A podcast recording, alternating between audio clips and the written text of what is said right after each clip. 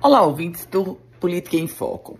A gente fala hoje sobre dois casos de suspeita de grande golpe aplicado no estado do Rio Grande do Norte. E eu falo suspeita porque as investigações da polícia, elas ainda estão iniciando, mas as provas postas, de fato, chamam muita atenção.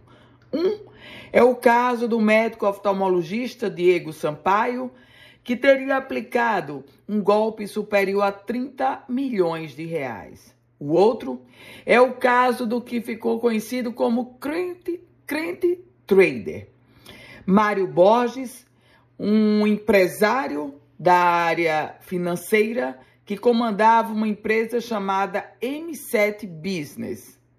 Esses dois cidadãos atuando em Natal e aplicando, segundo as denúncias, golpes com um sistema muito semelhante.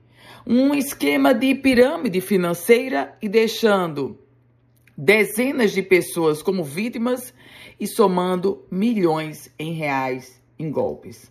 No caso do médico oftalmologista, ele está sendo investigado, Diego Sampaio, e ele recebia recursos para aplicar no mercado financeiro, recursos esses que nunca foram devolvidos às vítimas.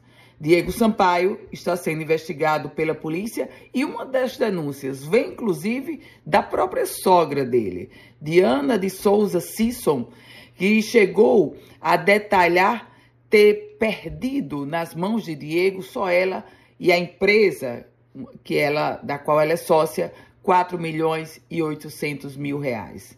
Já o caso da pirâmide financeira do que ficou conhecido como crente trader, o Mário Borges, ele administrava os fundos investidos por clientes, mas também não devolvia os recursos que haviam sido repassados pelos clientes.